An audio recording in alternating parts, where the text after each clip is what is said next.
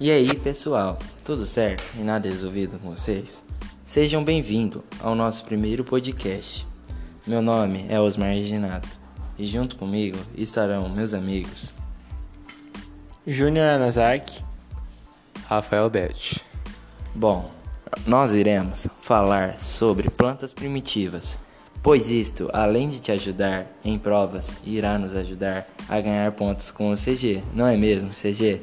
Tô brincando, viu? Você sabe que está no meu coração. Bom, sem demoras, vamos começar.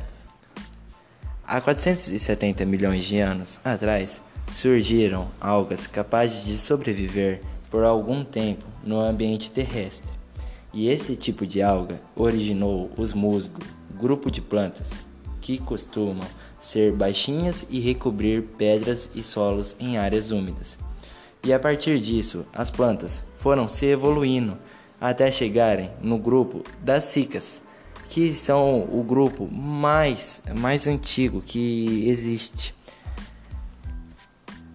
Elas chegaram a viver na época dos dinossauros, até mesmo antes dessa época dos dinossauros. E olha que haja tempo, hein, pessoal? Este grupo de plantas produzia pinhas para a sua reprodução e viviam e vivem em quaisquer ambientes com solos férteis. Ou seja, aonde tivesse solos férteis, as cicas sobreviviam. Não importa se o clima fosse quente, não importa se o clima fosse frio, elas iriam estar lá. Mas beleza.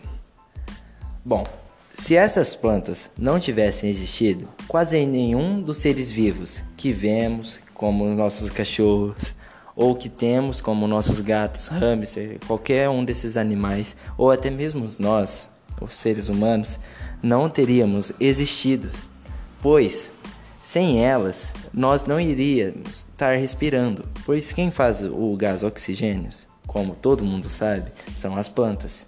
E o clima do nosso planeta iria estar muito quente, pois quem faz o, re o resfriamento do nosso planeta são as plantas. E pelo gás oxigênio nós respiramos. E além de algumas plantas, elas fazem é, propriedades medicinais é, para remédio para nos ajudar em nossas doenças. Beleza. É, aí por enquanto é isso. Bom, uma das plantas mais antigas que possui flores e propriedades medicinais são as magnólias. As magnólias são aquelas plantas que nós temos no nosso jardim, na, na, em florestas, em qualquer, quaisquer lugares quase. Elas vivem preferencialmente em clima mais quente, mas também conseguem viver em clima mais gelados. O seu crescimento é bem lento, só que elas podem chegar até 25 metros de altura. Tipo, isso é muito grande. Mas beleza. Agora sobre as cicas, que a gente só falou passando por cima dela, vamos dar uma aprofundada. Elas surgiram no período Cambriano ao mesmo tempo onde se desenvolveram os animais multicelulares. Galera, este grupo de plantas podem durar até seus 100 anos de vida. Pensou durar 100 anos, velho? É, essas plantas elas conseguem fazer isso. Elas fazem a sua produção a cada um mês. Elas produzem muitos, é, muitos ramos de vegetais através de suas pinhas e elas podem chegar até mesmo 7 metros de altura, que isso também é bem grande. Bom, agora que nós já falamos por cima sobre as plantas, vamos entrar um pouco mais adentro sobre este assunto de plantas primitivas. Bom, as primeiras plantas terrestres a colonizarem o ambiente foram os antóceros, hepáticas e musgos antigamente referidas como briófitas. Supõe-se que estes organismos, assim como todas as traqueófitas, surgiram de um ancestral do grupo de algas verdes, carófitas, pois além das semelhanças moleculares, apresentaram em comum tecido produzidos por um meristema apical. Ciclo de vida com a alternância de gerações heteromórficas formas distintas entre gametófito e esporófito. Com gametângios protegidos por parede celular, embriões matróficos e esporos com parede de esporopolenina. Posteriormente, surge o grupo das samambaias e helicófitas, antigamente referidas como pteridófitas. As primeiras plantas a apresentarem tecidos vasculares conhecidos como xilema e floema. Esses tecidos foram os responsáveis pelo sucesso das plantas na colonização do ambiente terrestre. Licófitas e samambaias foram responsáveis por grandes mudanças com relação às antigas briófitas e as traqueófitas. O gametófito, estru estrutura haploide responsável por produzir gametas no ciclo de vida com alternância de gerações, passou a ser efêmero, enquanto que o esporófito, estrutura diploide responsável por produzir esporos no ciclo de vida, passou a ser dominante. Ainda licófitas e samambaia têm representantes homosporados, cujo ciclo de vida apresenta um tipo de esporo, enquanto que outras plantas são heterosporadas, cujo ciclo de vida possui dois tipos de esporos. Provavelmente, este último ciclo foi responsável pelo surgimento de sementes em plantas como pinheiros, que são as gimnospermas. De acordo com a história evolutiva, o próximo grupo pertence às angiospermas, plantas que produzem flores e frutos. Tanto gimnosperma quanto angiospermas representam a fonte de alimento mundial tanto para seres humanos como para outros tipos de organismo. Ou seja, galera, o tipo de alimento que nós, come, que nós comemos é, vem das angiospermas e das gimnospermas. Ou seja, o que te deixa gordinho daquele jeito saliente, né? Não, é as angiospermas e as gimnospermas. Contudo, um dos fatores que o sucesso destes grupos em ambiente terrestre foi a presença de estrutura contra a dessecação, a evolução de mecanismo com a relação à polinização e dispersão de sementes. Agora que já foi falado sobre os grupos das plantas, e sobre o seu nível de evolução de cada grupo, vamos retomar as plantas mais antigas do mundo. E dessa vez vamos falar sobre as samambaias. Bom, as samambaias são uma das plantas mais antigas do mundo. Elas estão presentes no planeta Terra desde os anos iniciais de sua formação, junto com os líquens, os fungos e os musgos, que como eu já tinha falado para vocês. Bom, por conta dessa antiga existência, elas são plantas de fácil adaptação às condições climáticas variadas. Se adapta ao calor em ambientes mais agrestes, com areia e muito sol. Até a sala de sua casa, em um local com meia sombra, ou seja, aquele localzinho que tipo quase nem pega sol, só com um pouquinho de sombra assim, com bastante sombra e sem sol assim, elas podem viver ali. Beleza. Uma, a samambaia, uma espécie de avenca, é uma planta de comercialização proibida aqui no Brasil. Bom, agora vamos falar sobre os tipos de samambaias, pois é, existem vários tipos de samambaias. Por as samambaias amazonas deve ser criada em local de claridade e de sol fraco.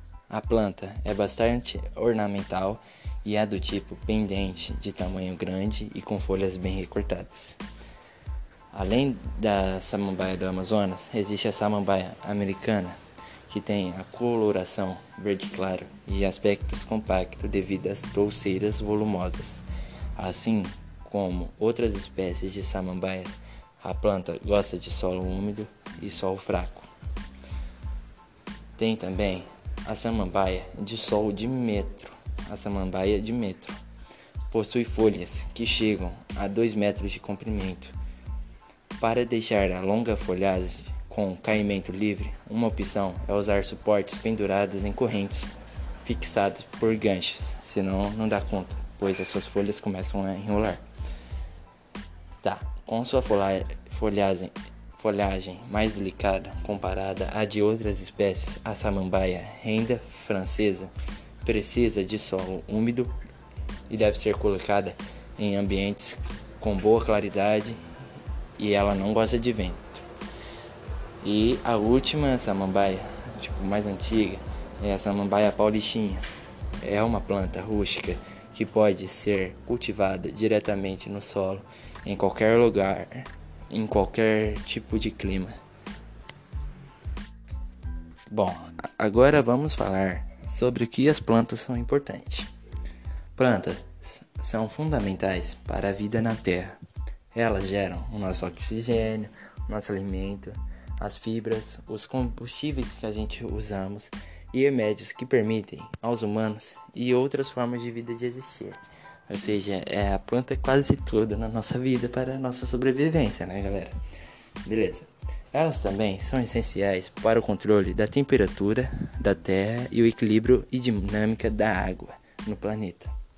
Enquanto realizam tudo isso, as plantas ainda absorvem dióxido de carbono, um importante gás do efeito estufa, através da o que? Da fotossíntese, claro. Bom, além dessas coisas, tem a questão do alimento. Bom, todo alimento que consumimos provém das plantas. Até o gado que comemos, por sua vez, depende da, das plantas, né?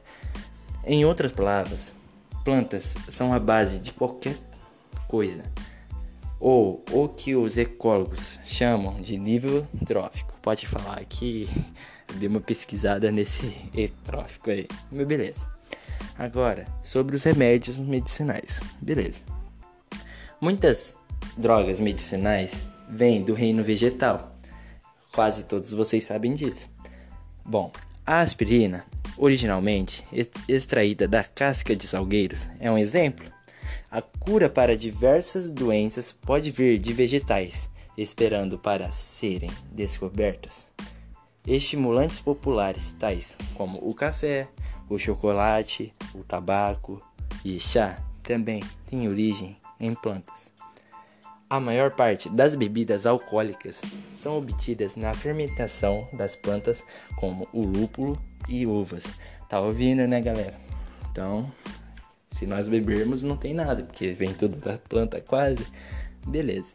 As plantas nos fornecem muitos materiais naturais, como algodão, a madeira, o papel, o linho, óleos vegetais e alguns tipos de cordas e borrachas. São alguns exemplos. Plantas, elas podem auxiliar na compreensão das mudanças ambientais de muitas maneiras. A destruição dos habitats e a extinção das espécies depende de um acurado e completo inventário de plantas providenciado pelo sistema e taxonomia. Respostas das plantas à radiação ultravioleta pode nos ajudar a monitorar problemas como o buraco na camada de ozônio. Análise de pólen depositado pelas plantas milhares de anos atrás pode ajudar cientistas a reconstruir climas do passado e predizer os do futuro. Parte essencial da pesquisa sobre mudanças climáticas.